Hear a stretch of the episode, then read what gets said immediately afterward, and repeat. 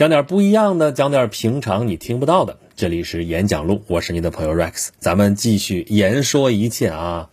又是好久没更新了哈，今天咱们说点啥呢？说一个故事吧啊，这故事其实我已经讲过了啊，在另外一个专辑里边啊，聊城人说聊斋，聊城人说聊斋，好吧，我就是那个聊城人 Rex 啊。聊斋里边有个故事叫做苏仙，最近我刚刚讲过，这个故事不长。聊斋志异里边故事本来都挺短的，有那长的，也就是个算是个中篇吧。这个就是个短篇小说，但几百个字就写尽了一个人的一生啊。哪个人呢？就是这个苏轼啊。苏轼啊，不是苏东坡那个苏轼啊，是民女苏轼，姓苏嘛，是湖南郴州那边的一个姑娘。她发生了什么事儿呢？她在洗衣服的时候跟一些水草发生了纠缠，然后回家之后就怀孕了。怀孕之后生下一个孩子。在古代的时候，这未婚先有子哈，这个是很让人抬不起头来的一件事情。所以，她也不敢把这个孩子就露出来呀。啊，就就算你街坊邻居算知道了，那也得藏起来。所以打小这孩子呢，是在他家里边一个柜子里边养大的啊。那么后来这孩子长到七岁的时候啊，是藏不住了。孩子说我也要出去闯荡去了，那就放他出去了。这个时候这孩子才说说，我不是凡人啊，我是神仙的儿子啊。那我出去就是遨游江湖，然后什么都拦不住我的。那那母亲问他呀，那你出去闯荡这没问题，那你什么时候回来呀？啊，他说，母亲归天的时候我就回来。啊，就是你死的时候我才回来的啊！那你想想这事儿，太悲伤了吧？但是就说你也不要担心啊，那个家里边如果缺什么了啊，缺吃的、缺穿的、缺用的，你就到原来养我的那个小柜子里边去，打开就必能如愿，什么都有啊。那后来饥荒年间，果然是打开那柜子里边要什么有什么，吃的、穿的、用的啊，反正这衣食无缺，是吃穿不愁，对吧？但是后来啊，这个。孩子就一直没回来嘛，那就是他一开始还跟他母亲在一起啊，后来这个苏轼那母亲去世了嘛，就他一个人独自，这都不能叫守寡是吧？就一个人过了三十年，连门都没出过，就这样等到三十年过去了啊，这个邻居来看他说，哎呀，还在那个厅堂里边那坐着端坐着怎么怎么着，但转眼之间人家化作一个五彩祥云就走了，那邻居过来看。说这屋子里边看他已经是气绝身亡啊，穿着盛装死了。那正准备办丧事的时候，有一个年轻人出现了哈，来向大家致谢啊，感谢这么多年大家对我母亲的照顾啊，拿出金银来给大家风风光光的把自己母亲给下葬了啊。那么在这个苏轼的墓旁边，他亲手种下了两棵桃树之后，这个年轻人就飘然而去，影子都没了。那这是仙人啊，对吧？神仙种的这两棵桃树，这就变成了苏仙树啊。那长出来这个桃呢，就是苏仙桃啊。这个仿佛就是这个故事留存下来的一个证据啊。大家看，这真事儿啊，《聊斋志异》里边的故事，我告诉大家都是真事儿，不是我说，是蒲松龄说。因为他说的所有的故事，其实都是有鼻子有眼儿。你去考证吧，里边的主人公啊，他说是谁谁谁谁谁，你去考证当地县志啊，或者甚至史书啊，有这号人。那他有没有这件事儿呢？反正他听说的就是这样的，讲出来这么一个怪事儿，有鼻子有眼儿的，就这么个事儿。那这个苏仙这个故事大家听完了啊，就如果大家想听完整的这个故事的话，可以去听那个聊城人说聊斋里边，我讲了二十分钟啊，把这个故事从头到尾各个细节都给大家讲了一遍。刚才讲的吧，你说这也不是一句话概括，一句话很简单，就是一个苏轼啊，他。呃，跟一个神仙不知道怎么着生了一个儿子，儿子走了，然后他死了，他成仙了，死后成仙，就这么个故事，留下了苏仙桃，没那么简略。我要这么说的话，后边咱也没法说了哈。稍微讲了一点点，可能比较关键的点，一会儿我们会聊到。那么这个苏仙故事并不长，咱说了也就几百个字，但是我看了之后啊，非常难受啊。你要说起来的话，咱们之前也提到过，说《聊斋志异》这部书啊。大家看这个故事的时候，大家应该会比较放心。为什么呢？因为它绝大多数故事最后都是 happy ending，就是都会有一个大团圆的结局。你看这个苏仙故事，其实你要按照世俗的这个观点来看的话，也是个大团圆结局啊，对吧？这个苏轼含辛茹苦养大了一个孩子，七岁虽然走了，但是他不是说了吗？最后他成仙了，成仙了，而且他死了之后风风光光下葬啊，而且被当地人一直这么念着哈，就有苏仙桃这样的传世。你说咱们之前看过那个什么《寻梦环游记》是不是？对吧？Coco 是吧？然后你一个人会死两次啊，第一次是你肉体死了，第二次是如果没有人记得你的话，你就会彻底死掉，彻底消失，对吧？那这有苏仙桃在这的话，而且被蒲松龄记到了《聊斋志异》里边。那这个人应该算是活得值了，是不是啊？都成仙了啊！精神那那那古古人信这玩意儿啊，灵魂成仙了，肉体埋下来之后，然后还有苏仙桃，他的故事一直流传，这不挺好的吗？大团圆结局是不是？但是你说怎么个就难受法呢？我真的看了特别难受，难受在什么地方呢？就是看到他这个书里边有一句话，它不是一段话，就一句话，什么话？女独居三十年，未尝窥户，什么意思啊？就是她自己一个人独居三十年啊，自己一个人在屋子里边待着，连门都没出过。这，这咱不说成不成仙的事儿吧，这三十年独守空闺，就一个人呐。她母亲也去世，她儿子离她而去，这儿子来的还不明不白，她也没丈夫，自己一个人，这不就是个空巢老人吗？对不对？所以你要把这个神仙滤镜给。剥除掉了之后，这分明就是一个空巢老人孤苦无依的一生啊，对不对？你看他好像活着的时候衣食无忧啊，最后还成个仙，儿子风风光光来接他。可是他儿子他活着的时候可是没回来，而且走的时候就已经说好了，说啊，你你升天的时候我来接你。嗯，那这辈子活着你是见不到儿子了，这不悲哀吗？啊，咱们刚才说了，你要是剥除了这个神仙滤镜，那什么是神仙滤镜？因为咱们现在看《聊斋志异》啊，嗯，我们都是讲科学。那《聊斋志异》里边讲的神神叨叨这故事，咱们就是看着好玩我们都知道世上没有神仙，没有鬼，对不对？子是不语怪力乱神，我们是就不相信世上有鬼，不相信有神仙的，对不对？那么，那这里边讲的神神乎乎的事都可以提出，比如说什么呀？水草，对吧？这他的水草绕着石头转三圈，他就怀孕了。这事首先就来的奇奇怪怪的啊！这个事儿咱先搁着。那后边，他这个儿子七岁的时候就讲这么成人化的语言，说啊，我要出去闯荡。这闯荡倒没啥，对吧？七岁小孩你说他可能早熟一点然后说出去我要闯天下什么这样的话倒不奇怪。但他说我不是凡人呐，啊，您怀的这是仙种，我是。神仙的儿子啊，所以我不属于这个世界啊，我要到外面的世界去扑腾扑腾去哈，遨游于天地之间如何如何，这事儿就怪了啊。行吧，他出身的事儿咱们一会儿再集中再说啊。那么他后来说给他母亲留下的那个柜子里边要什么有什么，要米有米，要面有面，要吃的有吃的，要喝的有喝的，要用的有用的啊。他姥姥去世，所有的丧葬一应运度全是从这个柜子里边拿出来的啊。后来。他这个母亲在这独居三十年，也没有出过门你说吃什么喝什么，都是从这个柜子里边取的，那他完全自给自足了。那这个也是神乎其神，那就应该没有这个东西，是吧？好吧，那也不管他怎么着，反正这几十年他也就这么活下来了，自己独居一个小院啊，一套房子，然后也不短吃的，也不短喝的，反正他活下来了。那么他最后这成仙这事就不靠谱了吧？对吧？我们讲科学，哪有成仙这事儿啊？那，但我们看到的是，就是道教会讲是吧？你成仙了，你羽化登仙，对不对？羽化登仙之后留下来的一个遗蜕，啊，那个蜕是蜕壳那个蜕啊，对吧？就说人就跟那个虫子蜕壳一样，蛇蜕皮一样啊。你这个里边的那个这个本质的东西，咱们认为可能是灵魂，可能是啥啥啥东西升天了，剩下的就是一个躯壳了嘛，这就是蜕下来那层皮嘛，所以叫遗蜕，对不对？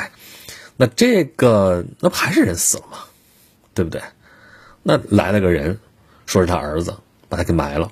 埋了之后种桃树，桃树嘛，好吃不好吃的这个事儿，可能倒是不见得是假的，是吧？可能真有这事儿。但是那真的是成仙了吗？成仙这事儿，反正我们无法印证，我们也不信。那如果把成仙这事儿去掉的话，这是一个什么故事啊？啊？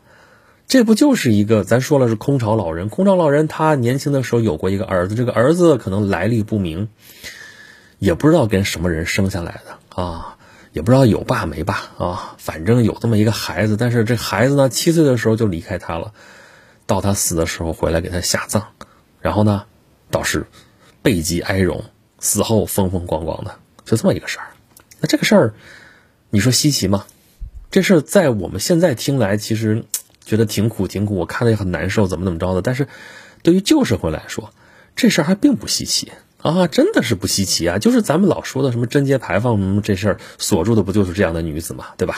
年纪轻轻守寡，守着一个孩子，对吧？孤儿寡母，然后好不容易把他培养长大，然后呢，走科举之路，去进京赶考，然后呢，啊，高中状元当然是最好的，反正有个功名就可以了。然后。这个他儿子不断的升官，他最后官封诰命，对吧？风风光光，是不是？然后年纪大了到一定程度的时候，给他立一个贞节牌坊啊，就世世代代都传颂着他的美名。当然是在封建价值观之下，是不是？那这种事儿挺常见的，是不是？那有儿子的嘛，还有点指望。那最后不也就是封个诰命夫人啊？就光宗耀祖，风光风光，在家族里边就能抬起头来，是不是？那要没儿子呢？真的就是守寡一生啊，对吧？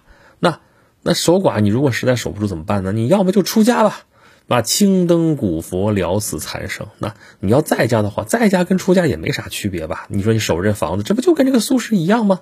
所以《聊斋志异》这个故事写的好好在什么地方？它都是有原型的，对吧？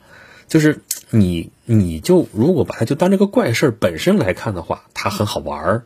你看这个故事不是好玩的问题啊，反正神神叨叨看得你一愣一愣的。但是你如果把这些神神叨叨的因素去掉之后，你发现它就是一个现实发生的故事。可能这个苏轼就是咱们刚才说的守节的一个女人，她可能也无节可守，对吧？她她那个所谓的贞节，在她年轻的时候可能已经坏掉了，对吧？按照传统的价值观，按照这种旧社会的这种价值观的话，她这不是说未婚先有子嘛，就已经在家族在这个。相邻当中抬不起头来了，那他就等于说孤苦伶仃这么多年过来，对吧？原本不是的，原本他有儿子有指望，但是儿子呀，儿子这不是说了不是凡人，不是凡人这话听着耳熟不耳熟啊？这个就是孩子要出去闯荡嘛，对吧？他这可能早了点，七岁就出去了，但是你就七岁不出去的，后边大一点不也要出去吗？咱们现在反正你像我就是啊。啊，从这个我老家那边十几岁的时候出来上大学，然后留在北京，就这样的一个，这算是比较典型的一种状态了嘛，对吧？再早，比方说毛主席当年也是啊，十几岁的时候离开少山冲，对吧？走的时候留下的诗是怎么着来着？孩儿立志出乡关，学不成名誓不还，埋骨何须桑梓地，人间无处不青山啊，对不对？当时他话用的是西乡隆盛的诗，但是很应景啊。那这话跟说我不是凡人，我要出去建功立业也好，遨游天地也好。不就这么回事吗？不是一样的吗？啊，拿到现在咱们没有守贞这一说，但是也有空巢老人呢，对不对？从小教育儿女啊，广阔天地，大有作为。你要出去闯荡，出去，哎呀，就供自己子女好好读书。你要只要你能够考得上，你供到你头啊，你能上到博士，上到再往后，嗯，把博士后也当一个学位啊。你上到博士后，你只要能上去，我就供到底，对吧？那你攻过去了之后，那不在你原来的十八线小城了，然后到大城市了，到国外去了，到哪儿去了？反正是也够不着了啊。那么，那你的儿子啊，子女吧，现在都是子女了，你女儿其实也一样，对吧？就是很典型嘛，这种情况，送出去了之后，再想他回来。那是不会了啊！那你就自己在这儿就变成空巢老人了，对不对？儿女出去闯荡，那不就跟这个神仙的口气一样吗？说我不是凡人呐，对吧？但凡对自己觉得有个志向的时候，都要说那我不一般，对吧？呃，有句话叫自命不凡，对吧？这通常来说是个贬义，但是如果我们把贬义的意思给它去掉的话，那字面意思不就是我自己觉得我不是凡人嘛？不就这个意思嘛？对不对？那子女真的就离家了，可就再也回不来了啊！都不用说别人，我舅舅就没回来呀。我去年姥姥去世了，今年姥爷去世了，他们有六个孩子，然后只有我舅舅一个男孩，这儿子就送出去了，去美国了，在美国待着几年，疫情嘛，一回来也不方便。去年姥姥去世，他就没回来，今年姥爷又去世，他还是没回来啊！那这。跟个苏仙还有什么区别啊？还好，他有姐姐，有五个姐姐在上面，对吧？这些丧事啊什么的都能办的，咱不说风风光光，我反正这也尽到儿女的这个孝道啊。但是儿子就没回来啊，对不对？那这个苏仙的故事虽然写的是明末清初的事儿啊，古代的事儿，因为蒲松龄他是生活在清朝大概康熙年间，对吧？那个时候的人，所以他写的事儿呢，大概就是明末还有清初这几十年的事儿啊。反正他写的这些事儿是发生在这些时候，咱也不知道真假，反正他听来的故事或者他编的故事，对吧？但是这个故事在我们现在看来还是挺有现实意义的，对不对？你跟我们现在来看的话，很有共鸣啊，是不是？那这个苏轼其实就是空巢老人。那咱们刚才说了前边那个情节啊，咱先放一边啊，一会儿再说。那现在咱们说一说，就是苏轼这个孩子怎么来的？嗯，未婚先有子，咱不说了吗？未婚先孕这种事儿啊，你要是说的话，还真是一个稀奇又不稀奇的事儿。怎么叫稀奇又不稀奇的事儿啊？啊，稀奇是说咱们都知道，女人生孩子这是一个人干不了的事儿，对吧？那孩子总是要有父亲的啊，但是呢，我们在史书上能够看到，就正儿八经的正史里边，经常能够看到这种未婚先孕的神奇片段啊。你听听这个这桥段放在这个地方，就觉得似曾相识啊，或者换句话说叫剧本，大家是不是很熟悉啊？对不对？咱们举几个例子啊，比如说商周两朝的这个始祖。这个来历都是很奇怪的啊！你看这个《史记·殷本纪》里边记载说，殷谢啊，就是商朝的始祖叫谢，周朝的始祖叫契。其实那个谢那个字儿啊，就是契约那个契啊，但是他读谢啊。那你要读契的话，那商朝的这个始祖也叫契，这个周朝的这个始祖也叫契，这事儿就分不清了，傻傻分不清，写出来是不一样，但是你要读。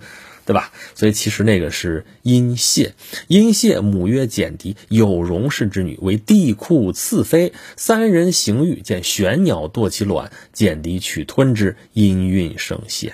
你看，我把原文读了一遍，其实就是《诗经》里边那个话呀啊！天命玄鸟降而生商，宅阴土茫茫。啊，天命玄鸟啊，天上飞的一个黑色的鸟是吧？这个下了一个蛋，被这个简狄。给吃了。简狄本来是帝喾的次妃，帝喾啊，皇帝颛顼帝喾尧舜，这是五帝啊，等于说他也是五帝之子啊。这个谢就这么生出来了。那按照这个逻辑来说的话，他没爸呀，对不对？或者说他爸是那个鸟蛋呢？但帝喾就属于他的便宜老爹，是不是？形式父亲啊，就母亲简狄这个有的说，他父亲到底是谁？这说不好了。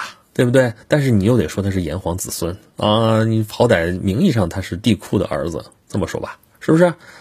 那这个来历，你看就怪吧？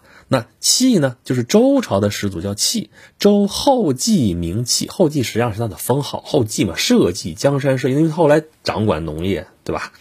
所以他叫后继，然后呢，名契。为什么叫契呢？你看，其母有台氏女曰姜元，他的母亲叫姜元嘛。姜元为帝喾元妃，你看见了没有？商周两个始祖，他们的母亲都是伺候帝喾的，一个是元妃，一个是次妃啊。周朝的始祖是他的母亲是元妃，敢叫姜元嘛。姜元出野，见巨人迹，心欣然悦，欲见之，见之而身动如运者。啥意思啊？到荒郊野外去，看见有巨人的脚印，巨人迹吗？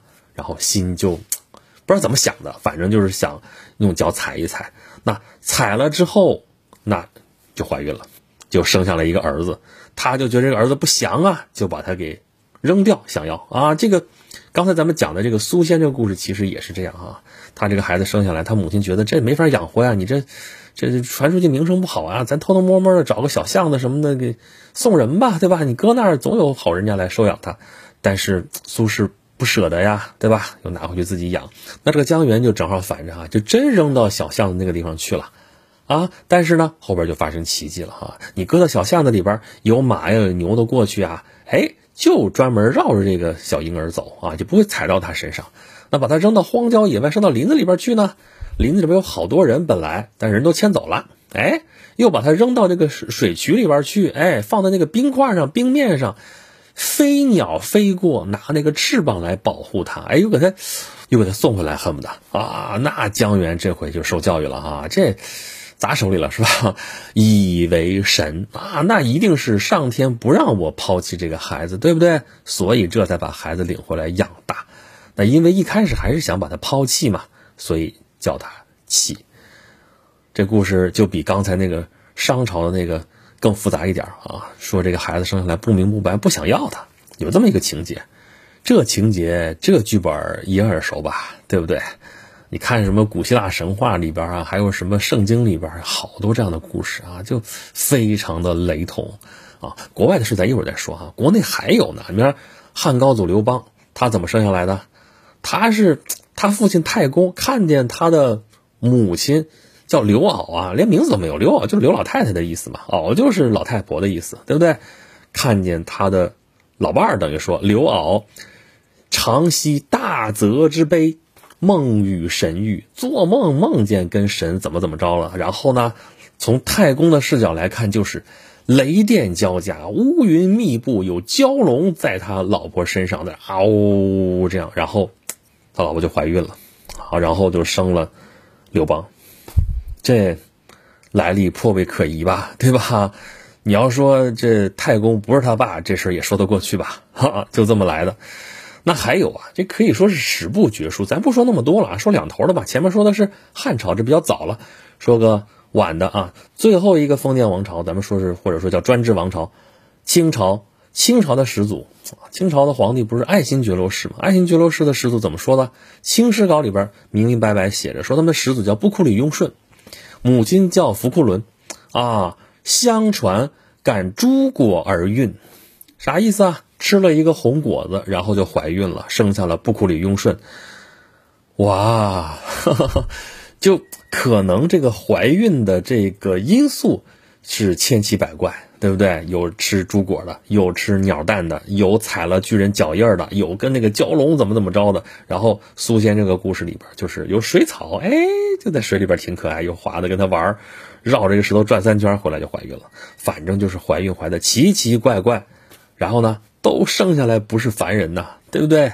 都是神仙的儿子，对吧？然后。这些史书上记载的这些，那后边都是成了大人物，然后创立了这么一个王朝或者怎么怎么着，对不对？那这是中国的啊。那说外国的，外国的话最典型最典型的是谁？圣母玛利亚，对不对？圣母玛利亚生耶稣不一直说嘛，童贞女怀孕生的耶稣啊。她那个约瑟就是形式父亲，对吧？那或者说叫养父啊。反正耶稣是神之子，对吧？那咱还说了，希腊神话里边是很多很多这种，就咱们之前讲那个星座故事的时候，不说了好多嘛？说这个宙斯很忙，对吧？到处拈花惹草啊，跟好多姑娘生下了好多孩子。咱们前面也讲过这事儿吧？达那厄，对吧？达那厄，这就是阿尔戈斯国王的女儿，对吧？他跟宙斯生了珀尔修斯，他是怎么着来着？有神谕嘛？就他的父亲得到一个神谕，说他女儿的一个儿子将对他不利，就是他外公就算出来有一个外甥对他不利。所以呢，就把他这个女儿关在宫殿下边一个地窖里，或者说就有别的版本，或者咱们其实通常见的更多的是把他关到一个铜塔里边啊，铜铸的塔没有门，哎，但有窗户，哈。所以呢，宙斯看到了达那厄，觉得好美啊，然后在他睡觉的时候化作一阵金雨过来跟达那厄幽会，然后就生了珀尔修斯。那珀尔修斯生下来之后。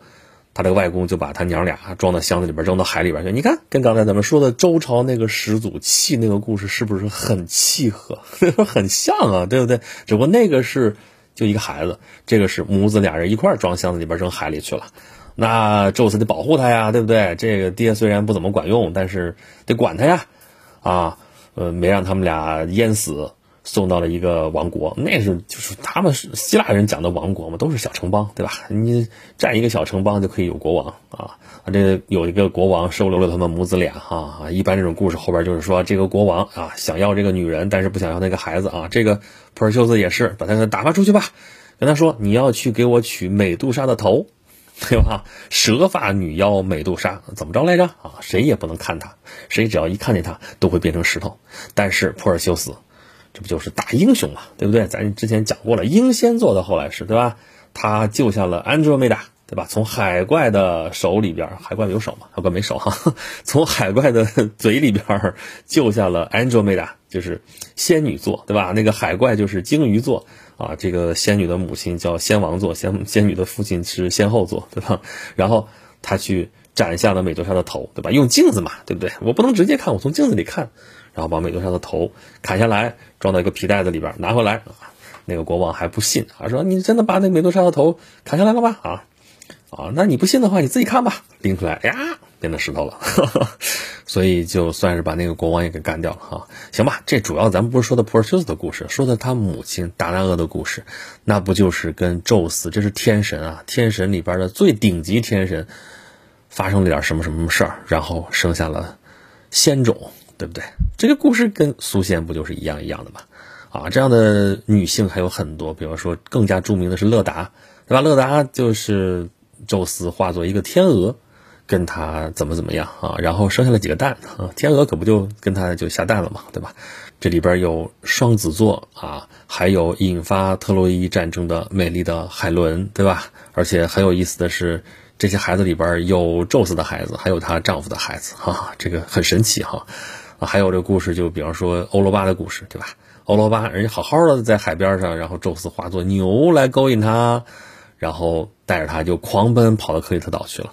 这些故事咱们在前面讲星座故事的时候都讲过啊，只是在这给大家重温一下。咱们就抓一个核心，就是其实咱们之前讲过一期节目，说宙斯为什么那么风流，到处拈花惹草，可能不是因为宙斯风流，是流传下这个神话的那个城邦或者那个民族，他们就非得要找一个自己的老祖宗，要找一个很不一般的老祖宗，找来找去，那最高的天神就是宙斯嘛，是不是？所以是找着一定要这个宙斯跟他的祖先的那个老母亲一定要发生点什么什么事情，嗯，咱不管动机如何，但从这个故事本身跟那个苏仙的故事是不是也很像？就是你都不知道怎么回事，然后就跟天神，就希腊神话这几个还讲点道理，对吧？跟天神之间就跟宙斯嘛，明确跟他说是跟宙斯怎么怎么着了。咱中国那几个神话传出来的都不知道父亲是谁呀？就奇奇怪怪的这种事情是吧？你这说汉高祖那可能还有个蛟龙，那其他的呢又是鸟蛋又是猪果的，父亲是谁？不知道是谁啊？莫名其妙哪来的那么一孩子？哎，其实这个动机啊，最典型的或者能让我们看明白的，就是亚历山大的母亲啊。亚历山大这已经到了公元前四世纪了哈，有记载了很多事情，我们能看明白了。这个亚历山大的母亲叫奥林匹亚斯，奥林匹亚斯就一直神神叨叨的啊，就女人容易陷入这种神秘主义的这种观念里边啊，她就一直坚称说亚历山大不是她的丈夫费利二世的儿子啊，这他怎么可能是一个凡人的儿子呢？他的父亲是宙斯，嗯，所以你从这个地方你能看得出来，这个宙斯可能他这么个风流债啊，不见得是他自己欠下来的，是大家追着一定要让他偿还 这个风流债，对吧？其实这都是给自己贴金啊，给自己本人或者给自己这个族群、给自己老祖宗贴金，所以不是天神风流啊，而是他们一定要有一个不一般的出身。这样说出去之后还可以凡尔赛一把，很牛啊！我们是天神的后代，你们这个诸神退位啊，你们这些神都不行啊，都得听我们的。我这是最高神宙斯，那那都是宙斯的孩子呢，打一架吧，只好这么说了，对不对？反正我出去要镇得住你，哎。但你说这些啊，你说还可以说出于你说是宗教上的这个需要，还是说这种叙事宣传的这种需要？那么对于普通人呢，他就算自己生个孩子有这样的出身，又找谁炫耀呢？所以或者是不是有另外一种可能呢？或者说另外别的好几种可能？比方说，你看这个苏仙的这个故事里边说的啊，孩子七岁就走了，你说。你作为孩子要出去闯荡的话，七岁是不是早了点啊？咱们现在送孩子出国有确实这么小就送出去的，但那是父母想让他出去的，对吧？那自主想要出去闯荡的话，怎么着也得十几岁得有吧，对吧？七岁，那如果不是自己出去闯荡的话，也不是苏轼让他出去闯荡的话，那有没有可能是这个孩子丢了呢？或者这个孩子夭折了呢？反正这个孩子不在了。对不对？那你看，说孩子要回来是在他归天的时候，苏轼归天的时候他才回来，这是不是就只是他的一个念想呢？就是你看他后边要独自生活三十年，他要一点念想都没有的话，他该怎么熬过这三十年呢？啊，这个其实跟咱们刚才说的那些守寡的，有的手来贞节牌坊的那些女人，是不是也一样？他们的心心念念的事情，不就是有儿子，我把他抚养长大，对吧？然后长大了之后，让他啊博取功名，然后光宗耀祖，啊，最后官封诰命，对不对？这是他们的价值观，他们可能活着就为了这个，是不是？那如果是这样的话，那这个故事我觉得就更悲惨了啊！孩子是他的一个唯一的念想，而这个孩子可能这一辈子到死都见不着啊。那就算他死后背极哀荣，但他又看不见了，他自己又没法知道，真的能成仙走了在天上看着吗？没有的事啊，对不对？所以这个就更加悲惨了啊！所以你看啊，我就说咱们说到这会儿啊，就苏仙这个故事啊，看似很简单，这个情节真的是一二三四五几个步骤啊，就是。她怎么就怀孕了？然后生下了孩子，孩子走了，然后她自己独自生活三十年，后来她死了，对吧？升仙了啊！用故事来说是升仙了嘛？孩子回来种两棵桃树，那桃子特别香，特别甜啊！谁去那当官都得带几个桃子回来，大家都尝尝苏仙桃。但是这么简单的故事，你背后隐藏的真相真的是让人不忍直视啊，对不对？你想想那种，哎呀，就自己。空巢老人一个人在在那儿独居三十年，苦苦等着自己的儿子，啊，有点念想吧，但是这个念想吧，得到他死了之后才能实现，啊，虽然衣食无忧，但是这日子过得实在是让人心疼吧。所以说到我们自己的话，真的是，如果我们离家比较远的话，我们对父母也好一些吧，常回家看看，可能这就是对他们来说最好的安慰了吧。嗯，好吧，咱们这期演讲录啊，是借着苏仙这个故事给大家引申开来聊了这么一些啊。这个苏仙这个故事本身呢，大家可以去听那个聊城人说聊斋啊，聊城人说聊斋，就我把这个故事原原本本按照《聊斋志异》给大家讲了一遍，大家可以去找那个专辑，可以去里边去找那个苏仙那个故事啊，然后看看你们听了这个故事，或者你们自己找原文看一看这个故事，你们会有什么样的感触？反正是我看了之后，真的我看了，你看我讲这个聊斋故事讲到也就五分之一吧，啊，也不少了，几十个故事，快一百个故事了。这个故事真的看得我最难受，真的，真的，真的。好吧，咱们这一期演讲录就说到这里吧，下一期咱们再说点别的话题，太沉重了这个哈，下期再见吧，拜拜。